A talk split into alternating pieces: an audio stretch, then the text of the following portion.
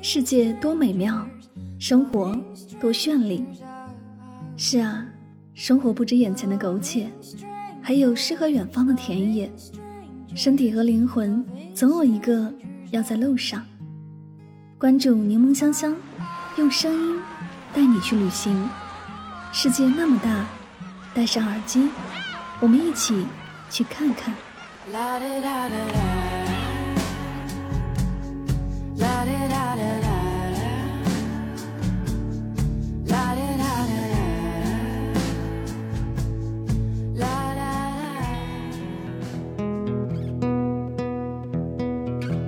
世界那么大，我想去看看。欢迎收听《带上耳朵去旅行》，我是主播柠檬香香。今天的节目，让我们一起走进山西大同的声音世界吧。今年夏天，山西悄悄的火了。短短几天时间，他登上抖音热搜二十余次，无数人把眼光看向了这个之前毫无热度的省份。更有网友表示，下一个淄博就在山西。毫无疑问，山西是被俞敏洪带火的。也有人问过老俞：“中国这么多省份，为什么选择了山西？”他只是淡淡回答：“因为只有山西愿意倾尽全省之力支持，只为一个让大家看见山西的机会。”当然，这波出圈除了互联网人的慧眼，更离不开山西人自己的执着。为了宣传，山西云冈石窟真的拼了。年过六旬的云冈石窟张馆长。得知主播团队的老师们过来，从病床上爬起，打封闭针，吃止疼药，只为了能够亲自给大家解说他爱的深沉的土地。他是云冈石窟守护者，是中华瑰宝的宣传人，几十年如一日的坚守和奉献，将云冈石窟里的每一个佛像、其中的故事都研究得极其透彻，专业的讲解也让无数网友为之钦佩。而云冈石窟的所在地山西大同，也真的是值得上一百次热搜。这里是有着北魏帝都之称的千年古城，坐拥李白、徐霞客都不禁感叹的天下奇观。五岳归来不看山，却很少有人知道北岳就在大同。要说历史，它有着厚重灿烂的中国五千年文脉。云冈石窟、华严寺、大同博物馆、普华寺、悬空寺。这些数不清的文化瑰宝，是踏遍华夏大地都很难再享有的视觉盛宴。要说风景，它有着奇峰林立般的塞外荒原，震撼地貌。行走在其中，宛如走进了一心荒野，令人不禁感叹时间的沧桑壮美。要说美食，被誉为面条界的爱马仕刀削面，发源地就在大同。浑源凉粉、大同黄糕、百花烧麦、羊杂粉。无数的碳水炸弹，让你吃到扶墙出。穿越千年历史长河，遇见北魏佛都大同古城。它是中华北朝的文化之都，大同城注意的历史相当悠久。这里俨然一座存活至今的博物馆，经历了千年数载的古城墙风华犹存，各种古建筑被完好的保留在各个角落，仿佛一秒穿越到北魏帝都。大同古城内部包括法华寺、四牌楼、华严寺、善化寺、九龙壁、代王庙、乾楼、鼓楼等等，每一个地方单拎出来讲，都值得说上一整天。华严寺是中国现存年代较早、保存较完整的一座辽金寺庙建筑群，将汉文化与辽金文化完美融合，也是少有的坐西朝东的寺院。体现了辽代契丹族以东为尊的理念和习俗。寺内现存的伯茄教藏殿、大雄宝殿都是辽金保留下的历史建筑，殿宇辉煌壮丽，神像威严端庄，内外明澈，壁画俊秀庄重，浓重色彩跃然纸上，让人身临其境。整体分为上华严寺和下华严寺，其中上寺以大雄宝殿为中心。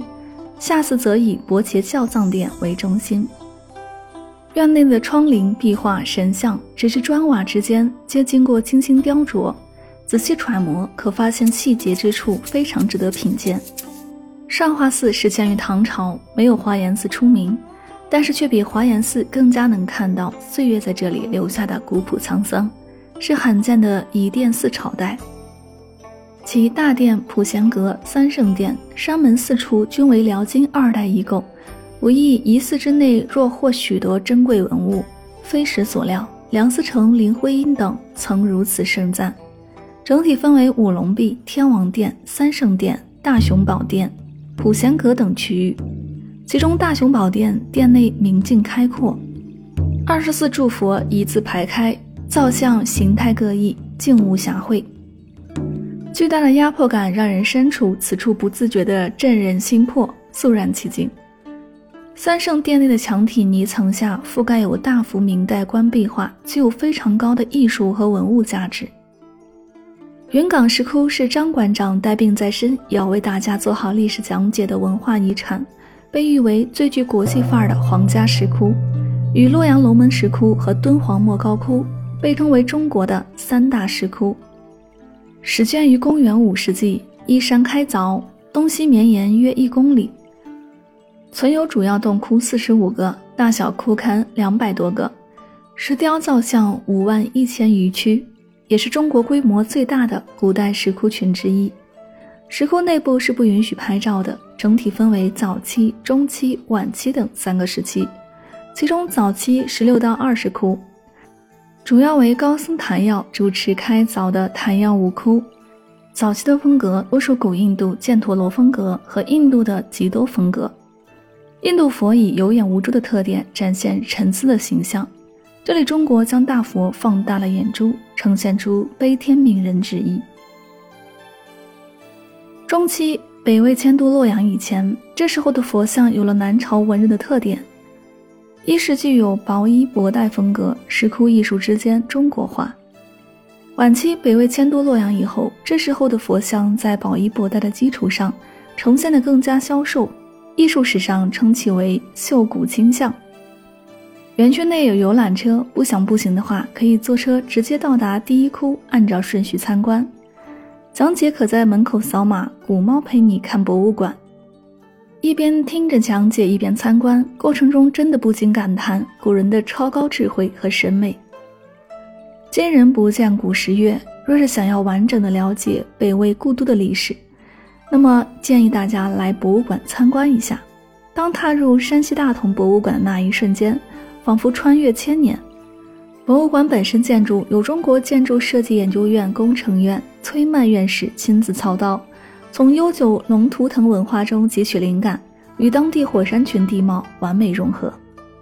这里有春秋西尊的唯一遗存，金代石雕高僧坐像，巍巍蓝玻璃碗，司马金龙木俑群。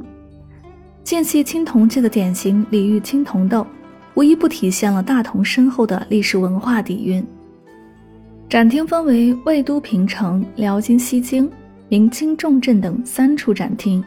司马金龙墓漆画屏风是必看的镇馆之宝，彩绘笔法的细节之处皆体现了高超的绘画工艺，描绘的是帝王、忠臣、孝子、烈女的故事。反映了北魏当时的社会生活，具有极高的历史收藏价值。悬空寺建成于公元四百九十一年，至今已经有一千五百年的历史了。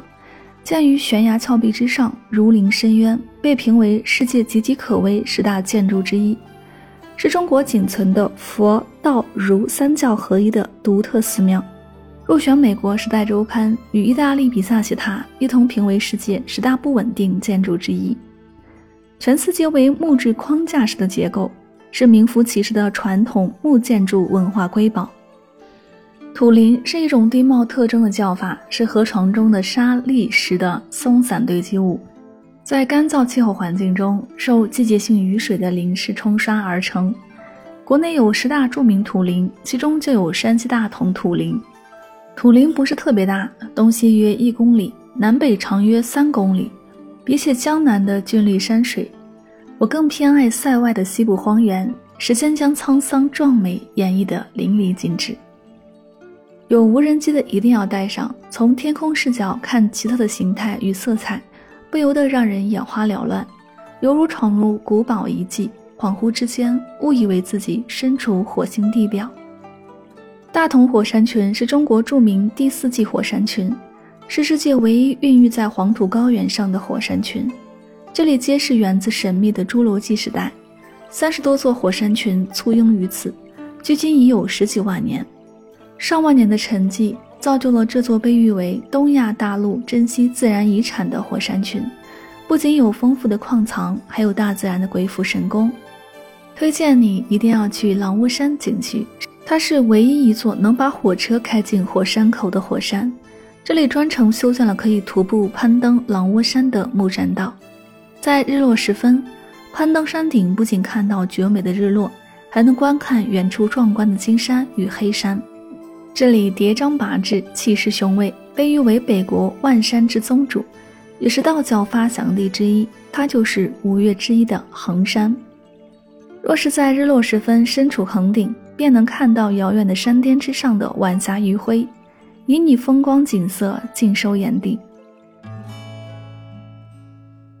接下来我们来说一下山西大同的美食。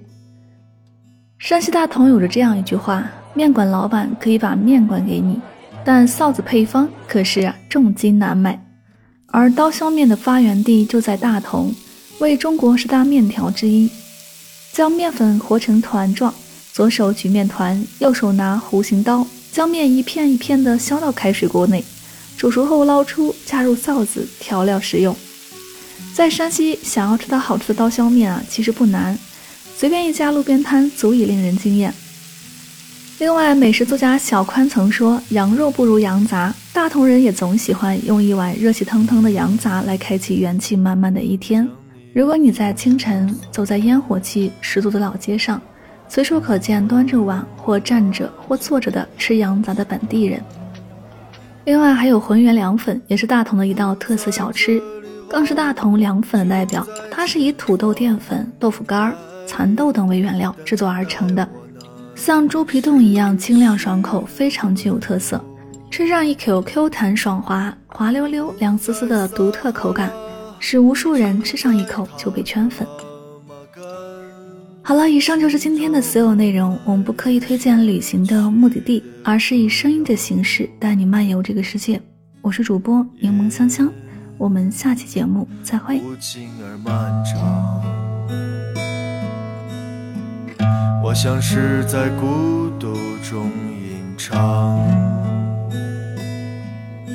我不在这里望，就在前方等待，等待我那已丢失的梦。